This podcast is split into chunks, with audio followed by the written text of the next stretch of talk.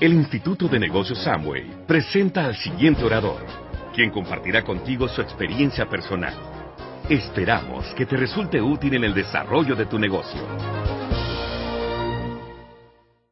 La medicina le llama estudio de casos a la experiencia que se lleva ante otros para ver qué funciona.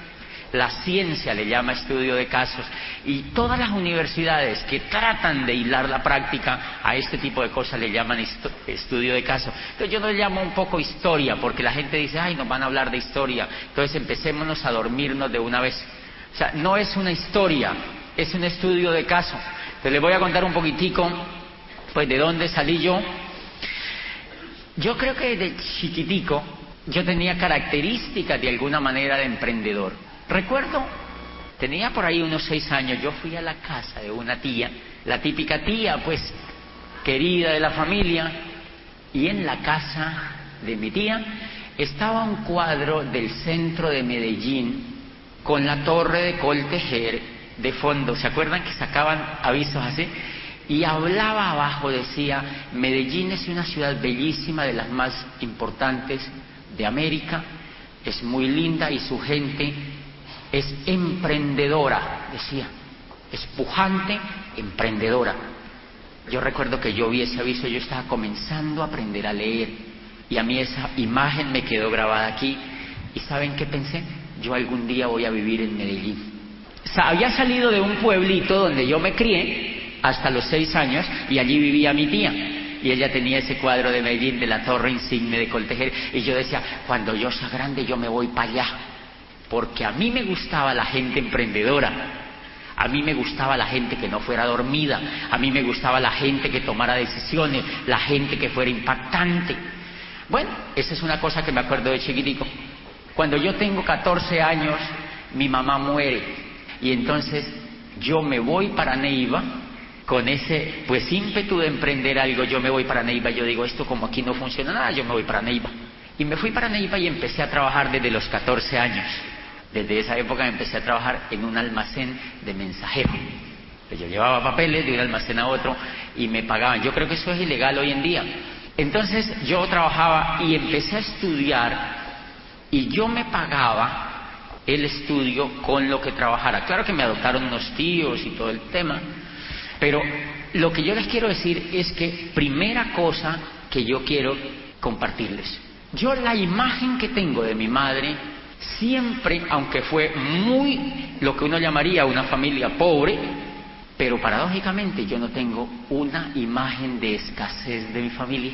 Es diferente no poseer cosas materiales a tener mentalidad de escasez.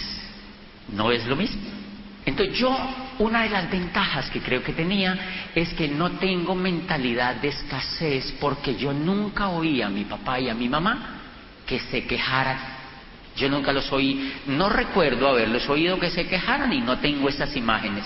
Y es tan increíble esa educación emocional de fortaleza que recibí que cuando mi madre muere, yo no me lamento. Yo no me acuerdo haberme lamentado tanto. Ay, qué pesar de mí, huerfanito. No, yo dije, me voy. Y me fui donde unos tíos. Y mire lo increíble, a partir de allí no te imaginas el mundo, no, no, no, no de mamás que yo he tenido. Todas me querían adoptar. Yo nunca me he visto lamentándome de que mi madre hubiera muerto cuando tenía que nacer. ¿Qué aprendí de esa experiencia? ¿Sabían ustedes que la abundancia te abandona cuando tú te lamentas? Y entonces como quizá yo no me... ¿Es grave eso para una persona? ¿Sí? Tradicionalmente es grave. Quizá porque yo no me lamenté, entonces me sobraron las mamás, me sobraron las mamás. Listo, yo crezco. Cuando yo entro ahí a los 14 años a trabajar, llevaba unos mes y medio trabajando con una familia muy rica de la ciudad que tenía empresas allí. Y yo era el mensajerito que les llevaba las cosas y tal. Y como yo iba a dejar las cosas a la casa la dueña del imperio, yo mis amiguitos de ella, y entonces me dijo, quédate esta noche aquí. Y yo me quedé, yo vivía donde mis tíos. Y entonces me quedé allí, y a los 15 días me dijo, ¿por qué no te vas y te sacas la ropa de allá donde tus hijos y te vienes para acá? Y allí me gradué de bachillerato. Tenían tres hijas mujeres y yo era el hombre. Y entonces acabé de completar. Esa familia pensaba en abundancia, tenían dinero y habían construido de cero una empresa de distribución de telas, de pizzas, de ropa. Eran empresarios y obviamente esa gente nunca se quejaba. Y entonces yo los veía cómo trabajaban, yo los veía cómo amaban lo que hacían, yo los veía cómo se imaginaban, yo los veía cómo cambiaban de carros, yo los veía cómo transformaban la vida, yo los veía cómo cambiaban de casa y yo crecía con ellos. Y entonces yo me gasté, ellos no me regalaban nada. Fantástico. ¿Qué tal donde me hubieran regalado algo? La mayoría de los muchachos no hacen nada en la vida porque los papás les dan todo. Por eso ellos creen que la vida es gratis y entonces no progresan. O sea, uno acaba con la mentalidad empresarial de los hijos porque les da todo. Yo veo que los papás desde el biberón les empiezan a... Y los muchachos ya tienen 30 años y dicen, le mando plata. Esos muchachos quedan fracasados de la mente. Y entonces, como yo veía que nadie le regalaba a uno nada, yo trabajaba y ellos a mí no me pagaban el colegio. Entonces yo trabajaba con ellos, de cajero, de mensajero, de diridí, pero tenía un buen estilo de vida en el sentido que yo vivía con ellos. Yo mismo me ganaba la plata y tenía sueldo, y con eso yo pagaba mi colegio.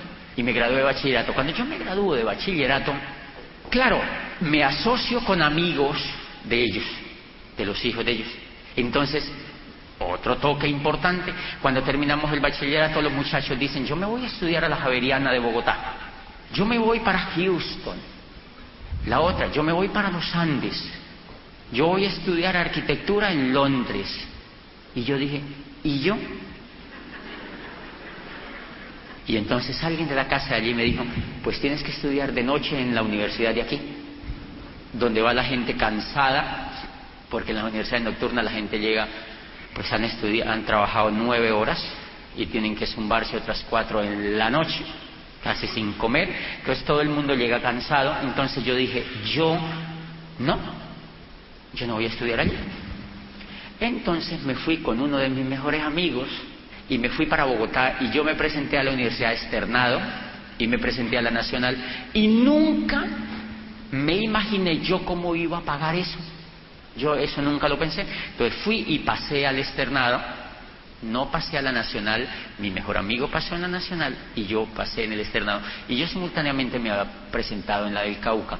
¿Por qué yo me presenté en la Universidad del Cauca? Porque yo había leído ahí en esa familia, en una revista Diners, en una portada decía, la Universidad del Cauca es la única universidad de Colombia de cuya facultad de Derecho se han graduado 17 presidentes del país. Y yo dije, y yo soy uno. claro, el soñador. Yo dije, y yo soy uno. Entonces yo dije, ¿yo por qué me voy a tener, entonces meter en una de noche y a estudiar lo que hay aquí, que gastronomía, que administración? Yo no quiero estudiar eso. Quiero estudiar, pues, como derecho y así ciencias políticas, algo que suene guay. ¿sí? Yo ni sabía eso para qué servía. Pero dije, chévere para aprender cómo fueron los griegos, cómo fue la cultura. Yo, a mí no me interesaba el tema de ser abogado con el maletincito para el juzgado. Yo no me veía así. Yo me veía más bien como siendo alguna forma intelectual. Y yo sabía que el derecho estaba relacionado con la intelectualidad y con el liderazgo. Después me di cuenta que era una profunda equivocación. Pero bueno. Y miren lo interesante, pasé en esa universidad y me fui a Popayán en el año del 91 me fui a Popayán, sino que yo salí y me fui. Primer reto, yo allá no tengo amigos. Entonces yo me aseguré antes de irme de convencer a tres opicas eran amigos míos del colegio de que se fueran a Popayán a estudiar. Yo me encontraba con mis amigos y decía, ¿qué vas a estudiar? Me decía, no, yo no paso en ninguna universidad, yo mejor me voy a quedar aquí, voy a ayudarle a mi mamá, nosotros somos muy pobres, tú no te imaginas de dónde venimos, mi mamá no me puede ayudar más el estudio. Yo le decía, vámonos para Popayán. No te imaginas esa ciudad. Yo nunca había ido.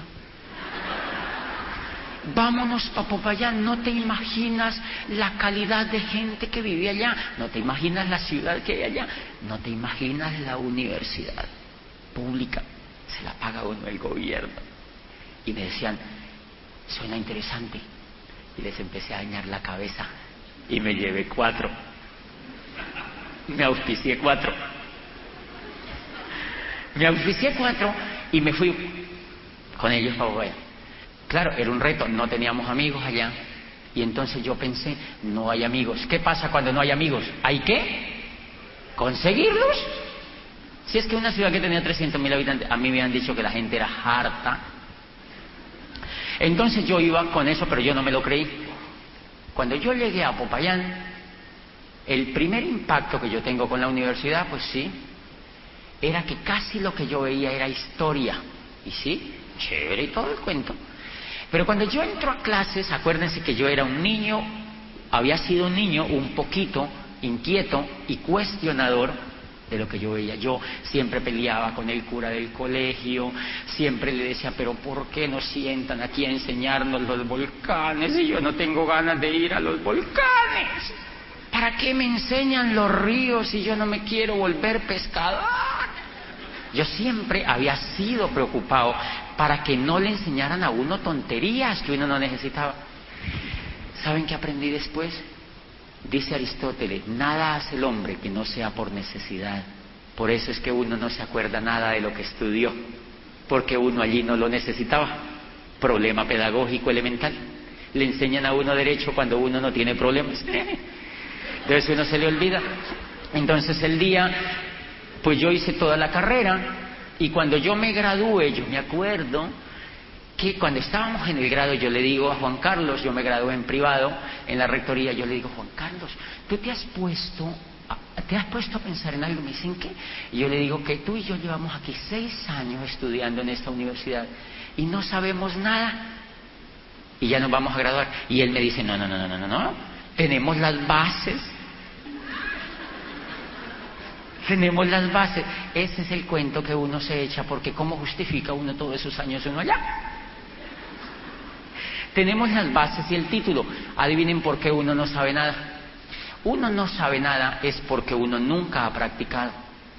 Y no tanto porque no ha practicado, sino porque uno no necesita eso. Adivine cuándo aprende un abogado, cuando litiga.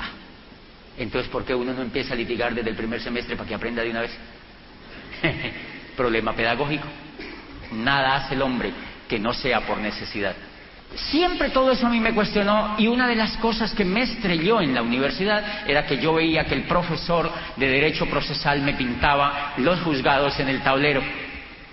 Y decía, y aquí está el juez, y aquí está el funcionario, y aquí está el secretario, y entonces tú llevas la demanda, la radicas, tres días para esto, tres días para lo otro, cinco días para el Estado, notifican acá, pasan la copia de la demanda, y tú pasas la plata por acá y entonces por acá, y ya el proceso funciona. O sea, yo veía que me enseñaban esa cosa muy teórica, pintada en el tablero, y resulta que yo decía, pero si el juzgado queda tres cuadras, y yo le decía a mi profesor, ¿no sería mejor ir allá? Eso no lo conciben. Adivinen por qué no lo concibe la universidad. Porque llevan 800 años haciendo lo mismo. La universidad se la inventaron en el siglo XII. Y desde el siglo XII no le han cambiado ni esto. Por eso dice Unamuno, bueno, es Ortega y Gasset el que lo dice, que es un español, dice, es más fácil cambiar de puesto un cementerio que transformar una universidad. Entonces el profesor me decía, deje así y sigamos. A mí me harta un poquito lo tieso de ese tipo de educación y empiezo a comprender una cosa, que yo lo que leía y lo que estudiaba pues eran cosas intelectuales y que yo estaba cargado de sueños y que yo veía que yo para, no iba como para ningún lado de eso. Entonces, ¿qué ocurre? Que yo empiezo a sentir cierto vacío con lo que recibía y yo entendí una cosa. La carrera que yo estaba haciendo, yo no sé, pues yo sé que ustedes han hecho carreras diferentes, pero la carrera que yo estaba haciendo era una continuidad del bachillerato. Era exactamente la continuación del bachillerato, solo que con otro nombre. Yo me inquieto un poquitico y, pues en lugar de quejarme, me fui para la biblioteca y descubro una cosa La biblioteca era una biblioteca de historia. Normalmente las universidades les cuesta mucho mantenerlas actualizadas. Entonces se volvió una biblioteca de historia. Yo le decía a la decana, decana, esto es una biblioteca de historia del derecho. Porque es muy antigua. Porque no están los últimos pensadores. Entonces, quiero contarles algo que cuando yo llego a Popayán, primero, no tenía amigos, ¿se acuerdan? Segundo, no tenía con qué vivir, ni un peso. ¿Y cómo les parece que mi padre, mi, papá me pregunta, me dice, ¿y cómo va a vivir allá? ¿Quién le va a pagar la lava de ropa? ¿Quién le va a pagar el cuarto? ¿Quién le va a pagar esto? ¿Quién le va a pagar el transporte? ¿Quién? Los papás. La seguridad. ¿Quién le va a pagar esto? ¿Quién le va a pagar esto? ¿Quién le va a pagar esto? Y yo hago una reflexión y yo digo, ¿ya no me puse a pensar en eso? ¿Verdad? Yo no ¿Saben por qué los cucarrones vuelan? Físicamente se ha demostrado que los cucarrones no pueden volar porque son muy gordos muy pesados y tienen unas alitas chiquiticas y una cabecita chiquitica. ¿Saben por qué vuelan? Porque ellos no saben que no pueden volar. Si ellos hubieran visto el estudio, se cobijan la neurona y no vuelven a volar. Como yo nunca me puse a pensar en mis limitaciones, cuando me di cuenta yo ya estaba en Popayán y yo dije, ay, ¿verdad? ¿Y con qué voy a vivir? La actitud lo es todo todo, absolutamente todo en la vida. Entonces, yo comienzo a estudiar, ya tengo esos pues chascos con la academia y un profesor que me daba derecho de seguros y banca, una cosa así, de lo cual no me acuerdo ni quiero acordarme hasta que no tenga un problema de esos. La mente olvida todo lo necio. Lo necio es lo que uno no necesita. Por fortuna uno se olvida de todo lo necio. ¿Qué tal uno lleno de todo de poco de cosas? Hay que abrirle campo a la mente para cosas nuevas. Y entonces un profesor me daba derecho de banca y de seguros y me dijo, necesitan unos muchachos que vayan a la empresa tal, una empresa reconocidísima en Colombia, a que trabajen como consultores de seguros, le decían así, consultores de seguros, no era un vendedor de seguros, era para que fuera a ayudar a la gente a que tomaran pólizas de seguro. Y yo dije, yo soy uno. Miren el panorama. Yo me había ido con unos amigos, uno muy pobre, la mamá casi lavaba ropa para mandarle plata allá, y él lo único que hacía era ir a deslizar su, su, tarjeta de crédito, su tarjeta de débito, esperando que la mamá le consignara en esa época 150 mil pesos. Con eso vivía uno allá. Y los otros tres eran ricos, tenían plática los papás, y lo único que ellos hacían era levantarse, iban a clase y el fin de mes deslizaban la tarjeta y eso les vomitaba 150 mil pesos. Y yo decía, ¿y a mí quién me vomita? Entonces, ese profesor dijo que había una posibilidad y yo estudiaba de 7 de la mañana a 1 de la tarde. Y a las 2 yo estaba en esa compañía. Ah, problema tan bueno. Al tercer mes me empecé a ganar 300 mil pesos y uno vivía con 150 mil. En promedio yo me empecé a ganar 200, cuando me iba más bajo 100, 170, 200 o 300 mil. Y yo dije, bien interesante, y estos muchachos que son los ricos les mandan 150 mil. A ellos el papá los llamaba a regañarlos. Y a mí mi papá me llamaba y me decía, ¿y usted quién le está dando plata para vivir allá? Mi papá era admirado. Y entonces yo no tenía que darle cuenta a mi papá. Suficiente tenía con haberme dado la vida ya. Y entonces yo empiezo a trabajar y empiezo a notar algo. Yo empezaba a tener más dinero que ellos. Entonces me compré una moto y ellos no podían comprar moto. Compraba la ropa que yo quería, ellos no podían comprar la ropa porque no les alcanzaba nada más. Yo iba a Cali a comprar cositas, libros, y ellos no alcanzaban a hacer eso. O sea que yo tenía más autonomía. ¿Te das cuenta? ¿Qué pasó cuando yo cuestiono un poquito el tema de la academia? En lugar de quejarme, me voy a la biblioteca de historia esta y veo un libro de Shakespeare y lo cojo. Y en ese libro de Shakespeare planteaba Shakespeare un pasaje fantástico donde Hermia, que es un personaje de Shakespeare, estaba enamorado de estaba enamorada de Demetrio. ¿Se acuerdan? Y Demetrio era su gran amor, pero en aquella época victoriana la gente no se podía casar con el que quería, sino con el que podía. O sea, los papás les escogían la esposa y la sociedad exigía que alguien le escogiera para mantener la raza, el apellido y el dinero. Entonces, Hermia estaba, decía Chester que Hermia estaba profundamente enamorada de Demetrio y ella no quería aceptar el que le ponían sus papás. Entonces va donde Teseo y le dice, Teseo, yo tengo este problema, ¿qué hago? Y dice Shakespeare, Teseo le dice a Hermia, cásate con Demetrio, pues para esta tierra más vale la rosa arrancada del tallo a la que marchitándose, sobre la espina virgen crece, vive y muere solitaria y triste. Entonces yo decía, wow, qué Shakespeare, qué espectáculo. Y yo decía, ¿y esto no lo saben mis profesores? O sea, a mí eso me daba vida. Yo decía, ¿y por qué mis profesores no hablan de Shakespeare? Si estamos estudiando algo humanístico. No hablaban ni de, de nadie.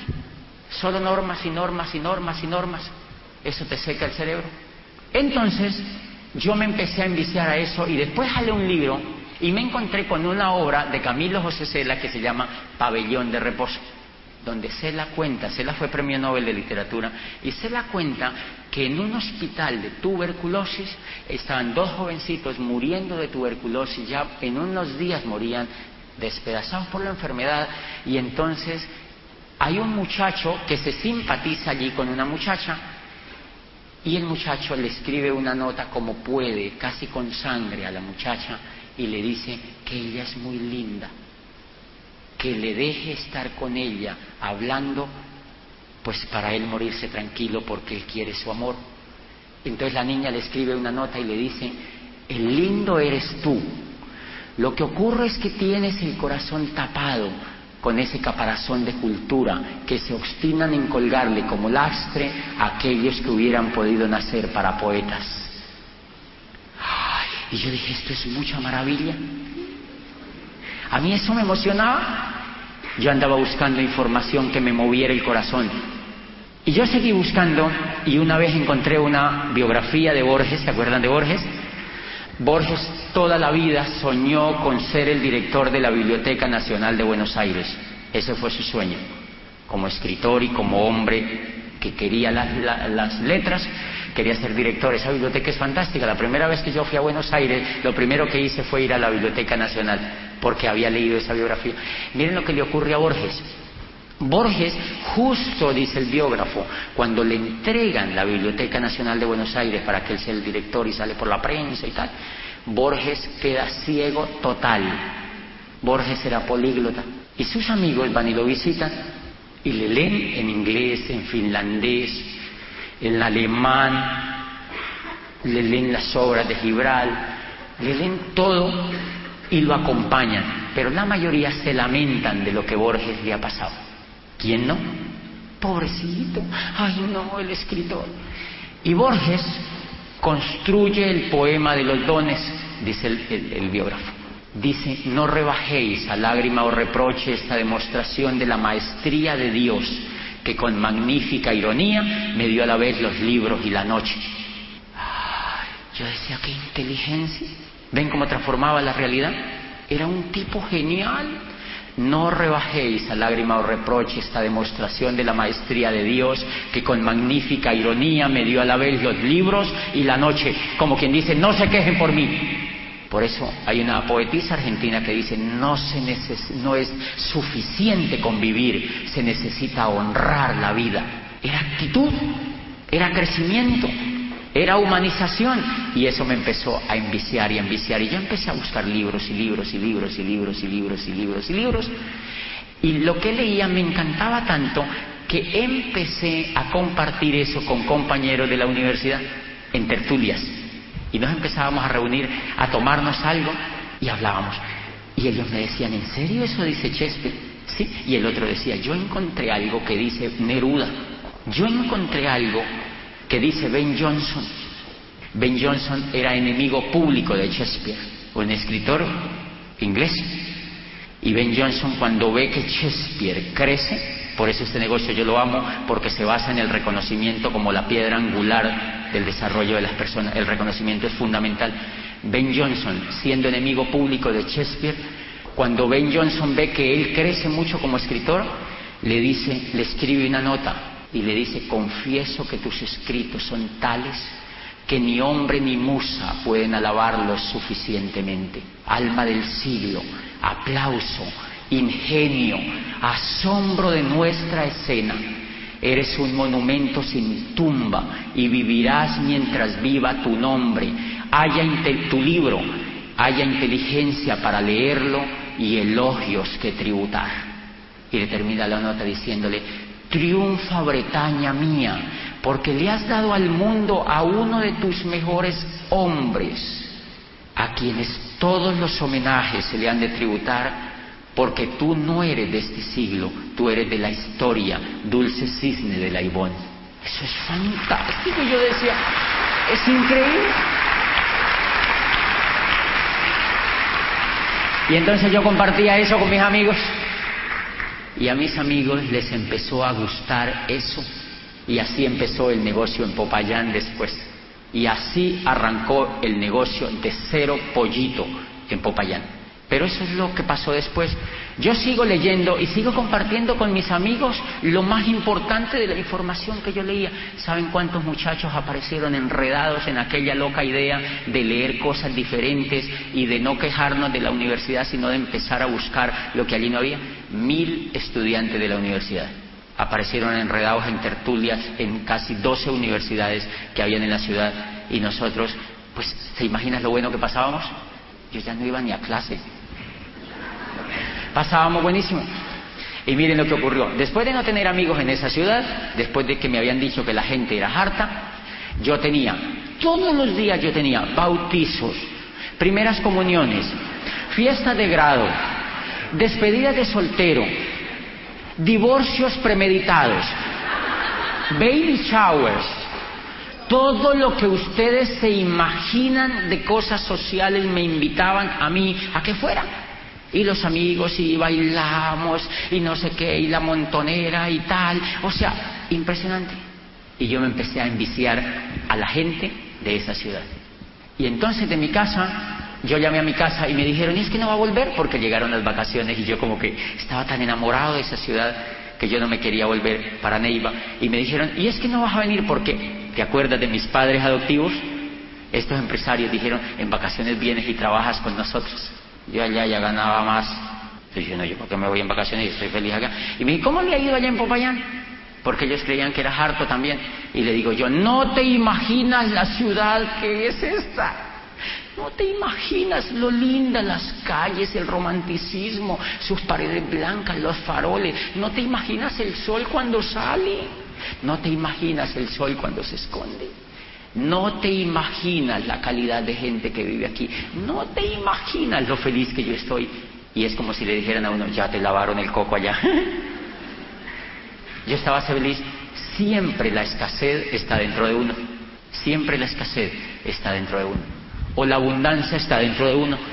Yo seguí estudiando y seguí estudiando y como había tenido ese protagonismo ahí en esos grupos, cuando yo termino materias, termino décimo semestre y termino materias, ¿se acuerdan que a los seis años yo había dicho que me venía para Medellín? A la foto que yo había visto de mi tía. Así como cuando vi en la revista Dainer yo quería irme para Popayán, desde los seis años yo tenía titilando Medellín, Medellín, porque había oído la palabra emprendimiento. Entonces, cuando yo termino el décimo semestre, aparece en una de las universidades privadas un puesto para un vicerrector. Y el rector de esa universidad hizo el comentario en una reunión y un compañero que estaba allí dijo, yo conozco una persona que le puede servir a usted para ese puesto, según lo que usted ha mencionado las características. Ahí mismo me llamaron y me dijeron que si yo quería ir a una entrevista. Y entonces yo dije, ¿y Medellín? Pues ya aquí es suficiente, pero yo tengo que evolucionar y Medellín. Entonces yo no quería caer en el empleo porque yo ya conocía las volteretas que la gente daba con eso. Entonces yo, de todas maneras digo, eso me va a proporcionar algún dinerillo para vivir, porque pues uno vivía al ras también. Con lo que yo había ganado durante la carrera, yo no me despegué nunca de esa empresa aseguradora y con eso me gasté toda la carrera. Entonces el rector eh, me llamó, la secretaria me llamó, yo fui a esa reunión y me hicieron una entrevista laboral, la primera entrevista laboral que yo presenté oficialmente laboral. Lo primero que me dijo el rector fue, doctor, ¿por cuánto trabajaría usted aquí en esta universidad en el cargo que le estoy diciendo? Primera cosa, a uno le dicen doctor cuando estudia una carrera esa. Ustedes han oído eso, ¿no? Y entonces me dice, doctor, ¿usted por cuánto trabajaría? ¿Se acuerdan que yo venía creciendo un poco en actitud? Ya le había nombrado cositas que me enriquecían. Y entonces yo le dije, digamos que en el medio cobraban un millón, en esa época 700 mil pesos por un puesto más o menos de esos, en una ciudad así. Entonces yo le dije, yo trabajaría aquí por un millón de pesos. Acuérdense que yo me venía para acá. Entonces él me dijo, ¿y eso es negociable, doctor? Y yo le dije, sí, pero hacia arriba. Miren lo que ocurrió. Al otro día me llaman y me dicen, le informamos que queda contratado. Y yo, qué pesar, ya no me fui para Medellín por ahora. Yo no me había graduado como abogado todavía porque había terminado materias, pero los abogados recuerden que tienen que hacer toda una gincana para graduarse. Preparatorios, tesis, son como 12 preparatorios y depende de muchos factores. Dentro de eso, el nivel de amistad que hayan forjado con los profesores para pasar o no pasar. Esto es aquí entre nosotros. Yo empiezo como vicerrector y a los seis meses el rector que había, yo creo que él renunció, lo renunciaron, eso es normal. Se fue. Yo estaba en Bogotá haciendo una vuelta, recibí una llamada al celular y me dijeron, doctor Bobadilla, nosotros queremos, estamos reunidos en el Consejo Superior porque tú sabes que el rector se fue, nosotros hemos propuesto que tú seas el rector, era el presidente del Consejo, nosotros hemos propuesto que tú seas el rector pero queremos saber tu opinión antes de proponer eso, porque creemos que el Consejo está de acuerdo. Y yo le dije, aceptado. O sea, me, yo, de todas maneras, en instante yo dije, pero yo, yo tenía 27 años y acababa de salir prácticamente de la universidad y no tenía toda esa experiencia que yo creía se necesitaba para eso. Yo acepté. Viajé otra vez, me posesioné y ta, ta, ta. Yo no había graduado, pero solamente lo sabían ellos y yo. ¡Qué peligro! Entonces me dijeron, lo único es que te tienes que graduar porque si los estudiantes se dan cuenta que no te has graduado, te arman una pelotera con eso. Eso era lógico. Primera pelotera que yo vi que se armó en el ambiente es que los profesores que llevaban 20 años, 10 años, 5 años, 7 años, 12 años, empezaron a decir, pero esto es mucha rosca. ¿Cómo nombran a este man que acaba de llegar y yo que llevo 15 años aquí? Ni siquiera me propusieron. Y yo, ¿y yo qué culpa? ¿Sí o no? Entonces se armaron dos bandos, los que dicen que lo bajen, que lo bajen, y los que dicen no, que lo tengan ahí. Eso es típico, siempre la dualidad. Yo bandié con esos dos bandos y miren lo que ocurrió. Empecé con un sueldo más alto y empecé. Yo trabajaba, trabajaba, me iba para la casa a ver televisión y la televisión me decía que tenía yo que comprar cosas. ¿A usted no se ha pasado eso? Yo trabajaba, compraba, trabajaba, compraba, trabajaba, gastaba, trabajaba, gastaba, trabajaba, gastaba, trabajaba, gastaba. Y llegó un momento en que a mí la plata no me alcanzaba. ¿De pronto a alguien le ha pasado eso? O sea, que trabaja y compra lo necesario, pero la plata no le alcanza. A mí eso me pasaba, a mí la plata no me alcanzaba. Y entonces yo saqué tarjeta de crédito.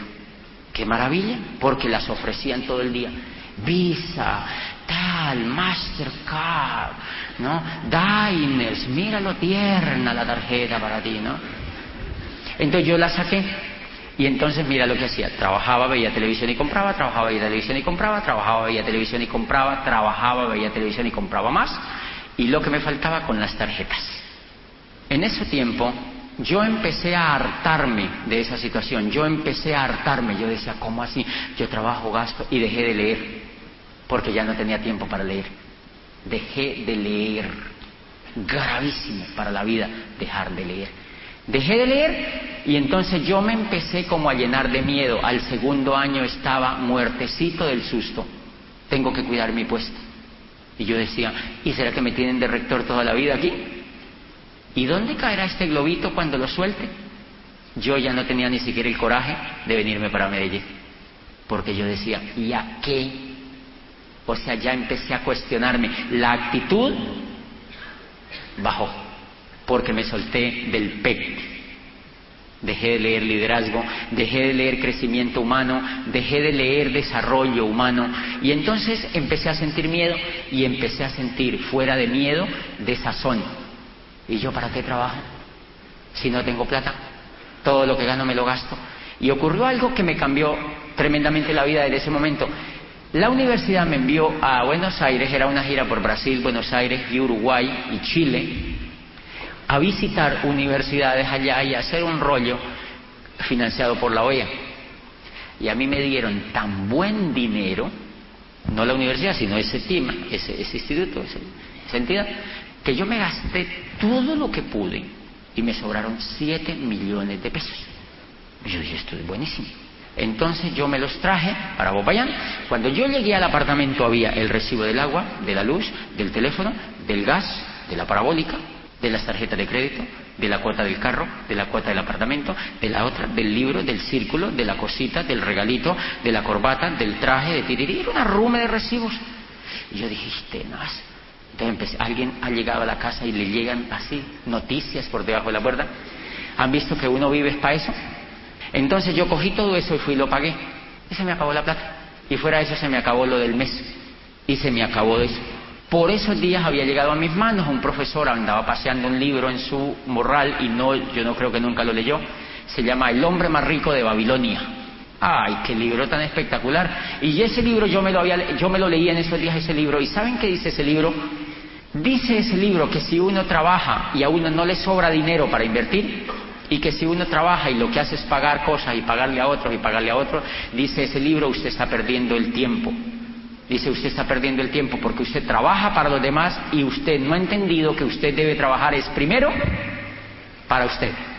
Y dice un principio, dice, de ahora en adelante todo lo que gane, tú tienes que guardar mínimo el 10% para ti primero y después le pagas a los demás. O sea, después le pagas al restaurante, después le pagas al zapatero, después le pagas al de los trajes, después le pagas a empresas públicas, pero primero te pagas tú.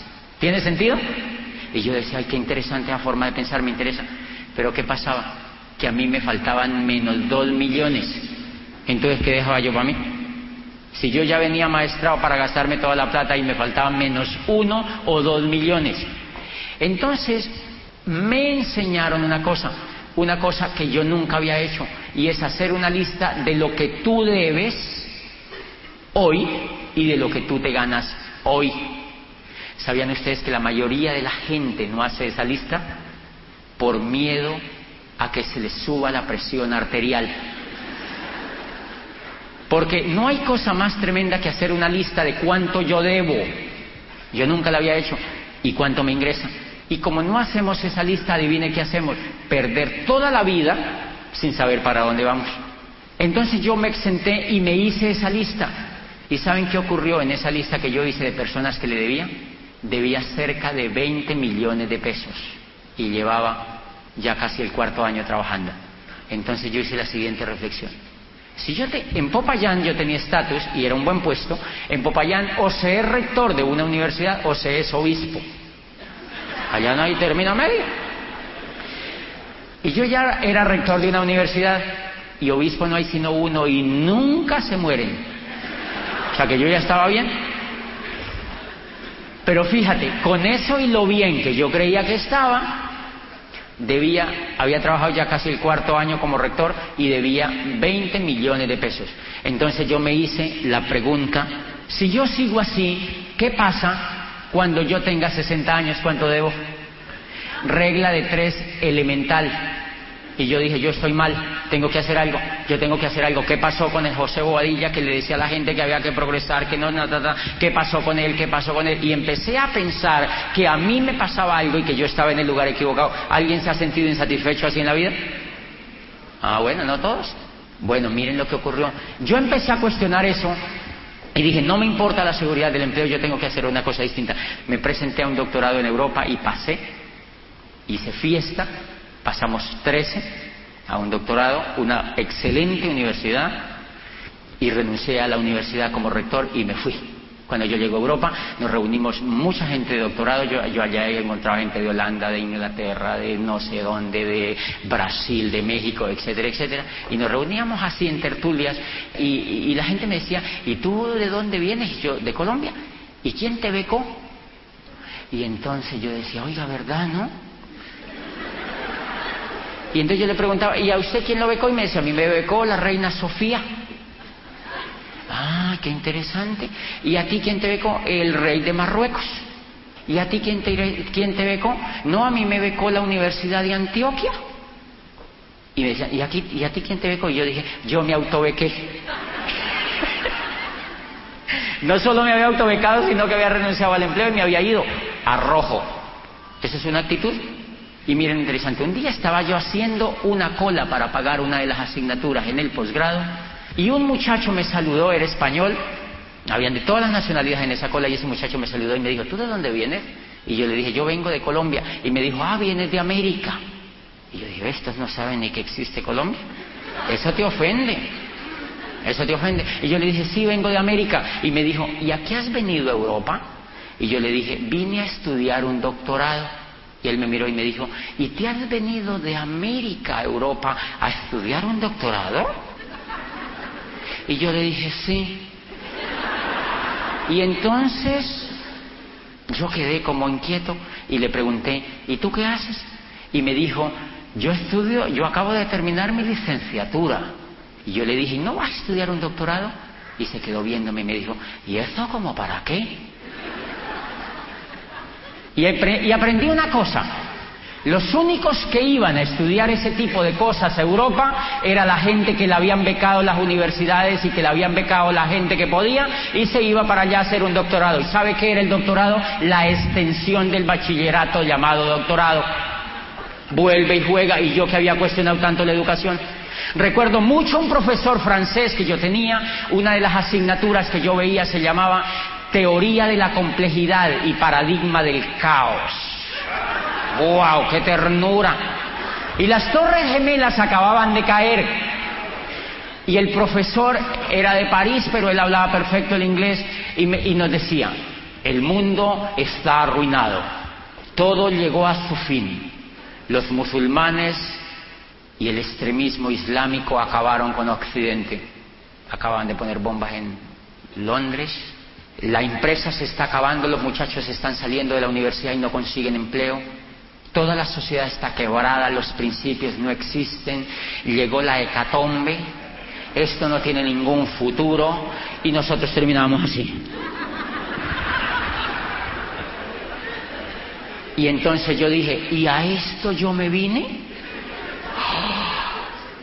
¿Y a esto yo me vine? Pónganse en mis zapatos. Y entonces miren lo que dice. Yo había estudiado cuando era rector historia de la universidad con el padre Borrero. Yo siempre fui su discípulo y a mí me interesó enterarme de dónde se inventaron eso. ¿Quién se inventó las carreras, por Dios? Y entonces me enseñaron una cosa, que en la época de la Edad Media existían las abadías. ¿Se acuerdan? Los libros estaban en las abadías porque no se podían transportar a otro lado porque lo único que existían eran los caballos. Entonces era muy difícil cargar un poco de caballos de Holanda a Roma con libros para que los romanos estudiaran. Entonces había que ir a las abadías. ¿Tenía sentido? Claro. Siglo XII. Y en el siglo XXI siguieron haciendo lo mismo. Uno tiene que ir allá. Después del Internet, la televisión, las satelitales, casi hablamos de mente a mente y seguimos en las mismas. ¿Se acuerdan de Ortega y Gasset? Yo también me había ido primero para Popayán, que es que porque allá estaba la facultad, y después terminé en Europa, que porque allá estaba el doctorado. Allá habían doctorados hasta para pegar botones. Se inventaban doctorados hasta para pegar botones. Primera cosa que yo quiero compartir con ustedes importante, este negocio lo hace alguien que ande buscando algo. Punto. La gente que no anda buscando nada, no la molesten con esto. Señores, esto no lo hace la gente que no ande buscando nada. Yo andaba buscando algo y ¡fum! me choco. No funciona tampoco por ahí. Dos carreras, rectoría, hello, doctorado, hello. Y entonces yo digo, ¿qué hago? Me reuní con el programa de doctorado y les dije, yo quiero regresar a mi país. Imagínense lo que yo estaba haciendo. Yo quería hacer una tesis doctoral que se llamaba ¿Cómo implantar un sistema democrático en una empresa. O sea, era un problema político adaptado a una compañía porque era abogado y, era un tema en psicología. Entonces yo quería adoptar el sistema político democrático en una organización. Eso era fascinante el tema porque era cultísimo. El doctorado me permitió que yo me regresara, igual yo me regresaba. Pero antes de regresarme yo empecé a pasear un poquitico por Europa y miren interesante, yo dije, me voy para Medellín, ahora fui a ver la, torre de Coldejer. ¿Qué, ¿Qué hago? ¿A dónde cae este globito? Hice una llamada a Colombia no a quejarme, hablé con un profesor y le dije, he negociado acá y me voy a ir para Colombia otra vez. Y me dijo, ¿te vas a volver para Colombia? Le dije, sí. Ellos creían que yo me iba a estar allá cinco años. Yo hacía un año había renunciado. Hice el periodo de docencia y cuando ese profesor se entera de que yo voy a volver, habló con la gente dura de la universidad, me llamaron a Barcelona y me dijeron, queremos que, que vuelva a ser nuestro rector otra vez. Y yo llevaba ya más de cinco meses por fuera. Y yo dije, interesante. Y yo, ¿aceptaba o no aceptaba? Claro. ¿Y si no, dónde iba a caer? Esos puesticos no se los dan a todo el mundo. Entonces yo dije, bueno, yo me voy así sea por el estatus. Y volví a mi mente y quedaba en la nada, otra vez a lo que te quejabas, otra vez a lo mismo, otra vez al ciclo de la rata. Ganas, gastas y te endeudas, ganas, gastas y te endeudas, tú no sabes hacer otra cosa. Y yo decía, pero ¿qué hago? ¿Yo vuelvo? Vuelvo. Volví, me posesioné con dignidad otra vez. sí, me posesioné. Y duré tres años, otra vez de rector, en esos tres años hice lo que nunca había hecho, porque yo dije, o me muero o hago algo bueno. Entonces me fundí una asociación de universidades, me nombraron presidente de la asociación de escritores. No, eso yo estaba que levitaba, pues. Pero yo seguía perdido, porque la plata no me alcanzaba sino para los baby showers. Yo me había acordado en Europa, antes de venirme otra vez para Colombia, me había acordado que cuando yo me, me metí a la universidad a trabajar, como rector, cuando me había, acababan de nombrar, yo me acuerdo de que el decano de la Facultad de Derecho, donde yo me había graduado, o había terminado materia, un día yo siendo apenas nombrado rector, él había aparecido, ¿se acuerdan? Estado allá de problemas. Y recuerdo, una vez el decano de la facultad fue a mi universidad y me dijo, mira, entraba un negocio, no sé qué es, una compañía, que ta, ta, ta, unos productos, nos vemos en las playas del mundo, etcétera. Y él tenía una sonrisa de acá hasta acá. El decano me había dado mis ciencias políticas en la universidad. Entonces yo le dije al tipo, ¿y cuánto hay que pagar por entrar? Yo le había dicho, me dijo 250 mil pesos algo así, yo le pagué la entrada y yo dije, ¿qué pasa si yo no entro? Él es el decano, no me he graduado, los preparatorios, la tesis, entro. Por eso yo a esa compañía no solamente le debo ser esmeralda, sino también haberme graduado. Entré, entré al negocio, pero acuérdense que yo lo que, que me quería en últimas era graduarme.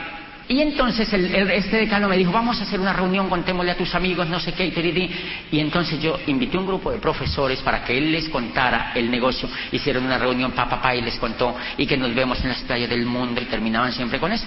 Los profesores quedaron estupefactos allí, parece que no entendieron nada, y yo estaba atrás como agente secreto. Así como uno hace. Yo estaba allá, yo decía, a uno le daba pena entonces una profesora le dijo a la otra, ¿usted va a entrar, profesora? Ella no me había visto ahí. Y la profesora le dijo, no, yo no voy a entrar. Entonces ella le dijo, yo sí, entremos para colaborarle al rector.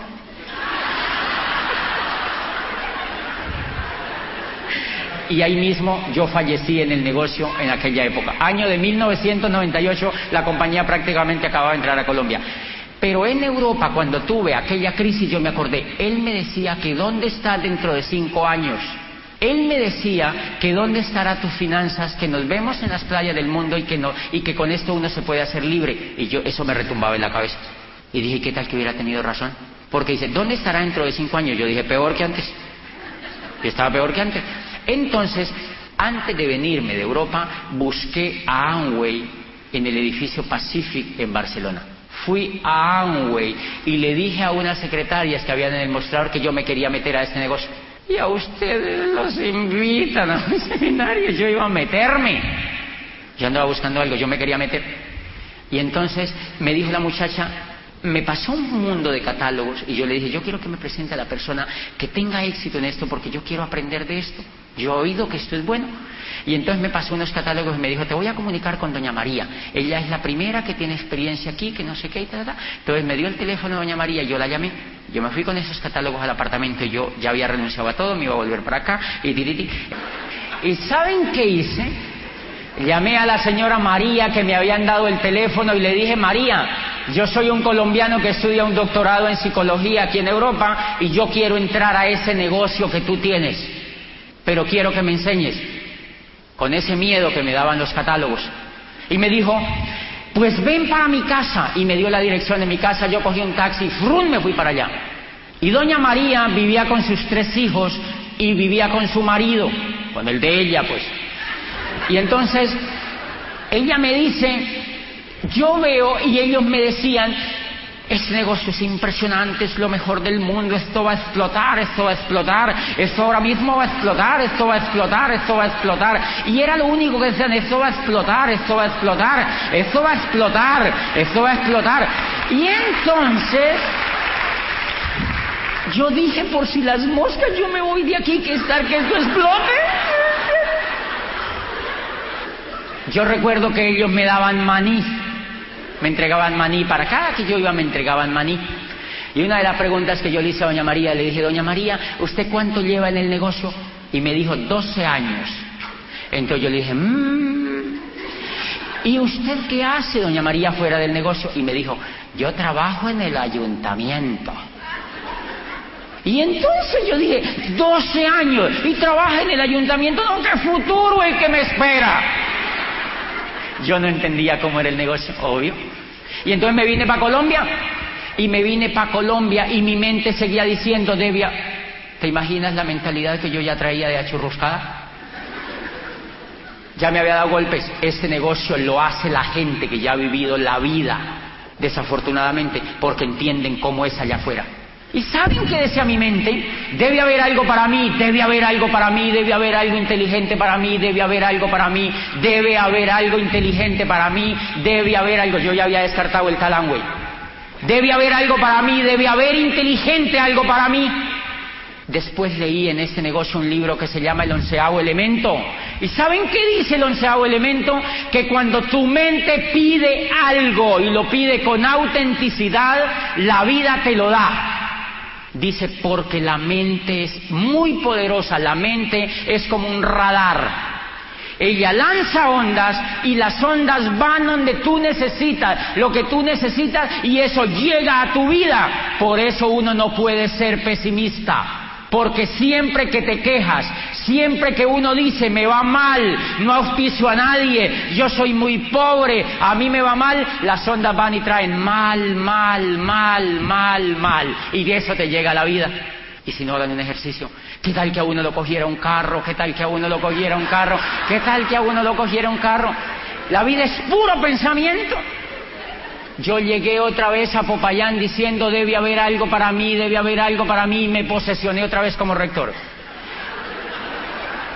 Pero yo sigo diciendo, aquí no está el futuro, aquí no está el futuro, debe haber algo para mí, debe haber algo para mí. Y aparece un día en la calle Gustavo Ramírez, que yo lo había visto en aquel tiempo de decano. En aquel tiempo del decano, aquel de la sonrisa exagerada, yo me auspicio y paso todo eso de Europa, vuelvo a Popayán, debe haber algo para mí, debe haber algo para mí, y aparece Gustavo Ramírez cruzando la calle y lo saludé. Yo lo había visto en aquella época y le digo, ¿qué estás haciendo? Y me dice, yo me enteré, claro, yo hacía tiempos que estaba que te saludaba, yo supe que tú te volviste de Europa, que estás otra vez en la universidad. Yo le dije, ¿qué estás haciendo? Y me dijo, yo estoy haciendo el negocio donde está Amway. Y yo dije, otra vez. Y le dije, ah, y me dijo, y lo estoy haciendo en serio. Y yo le vi la carota y yo le vi que eso era como verdad. Y entonces yo me dijo, yo te tengo en una lista y te ando buscando. Y le dije, te espero mañana en mi oficina a las nueve de la mañana. Y a las nueve de la mañana fue y me mostró el plan.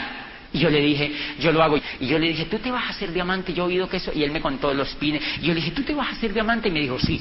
Yo le dije, listo, los dos nos vamos a hacer diamante y arrancamos a dar planes y arrancamos a dar planes y dimos planes y dimos planes. Y allá en Popayán mucha gente había dicho que allá no funcionaba eso, que porque la gente era medio tarugona, mentiras, que porque la gente tenía mentalidad de pobreza, que allá no había empresarismo, que fue, que, que la perrita, que es que la gente se desanimaba. Empezamos a dar planes y a dar planes y a dar planes. Y yo, me, yo recuerdo que en la primera semana que yo entré al negocio, un profesor llegó a mi escritorio de rector. Yo era el presidente de la Asociación de Universidades, entonces yo tenía una oficina también aparte para atender eso. Y un, y un profesor de una de esas universidades llegó y me dijo, doctor, ¿verdad que usted está en eso de Amway? Y ese profesor tenía un pedigrí. Entonces yo me quedé viéndolo y a mí me subió un calor así por todo el cuerpo. Y yo le dije, sí, por consumir. ¿Le han dicho alguna vez eso? ¿Lo ha dicho usted íntimamente? Yo le dije, sí, por consumir. Y me dijo, doctor, si usted no tuviera los puestos que tiene y el oficio que tiene, ¿usted haría ese negocio?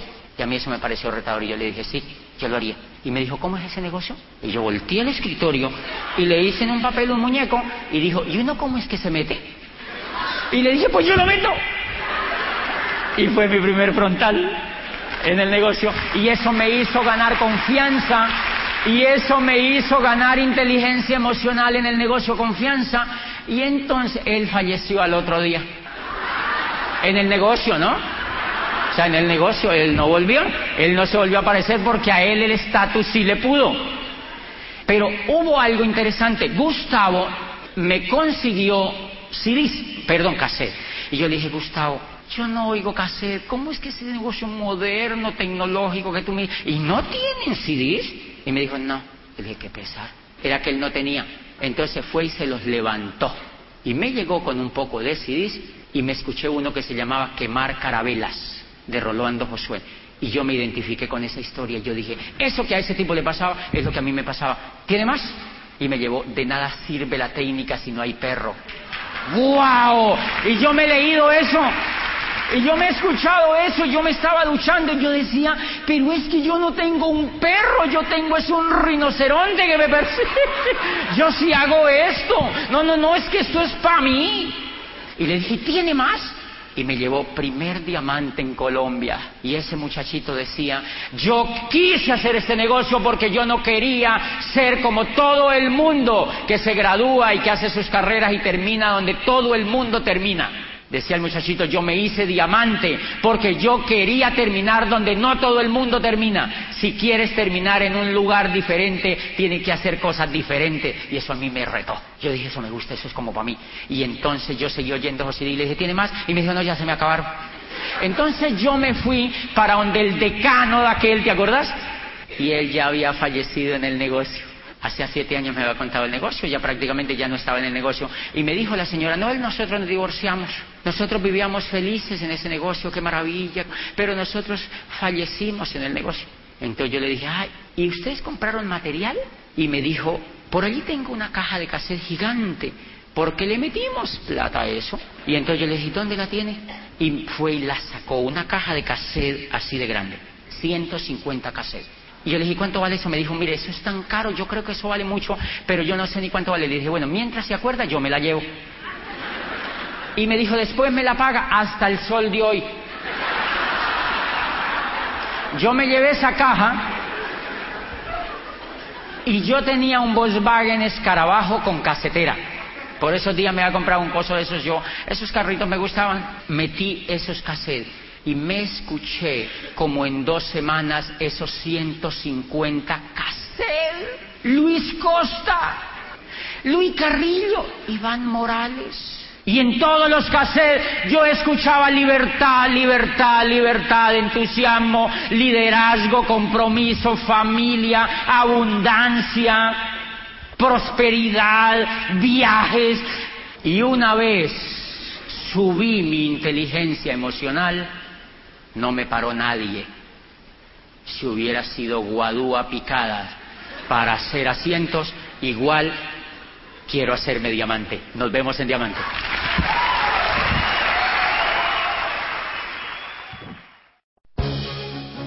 El Instituto de Negocios Samway agradece tu atención. Esperamos que esta presentación te ayude a lograr el éxito que soñaste.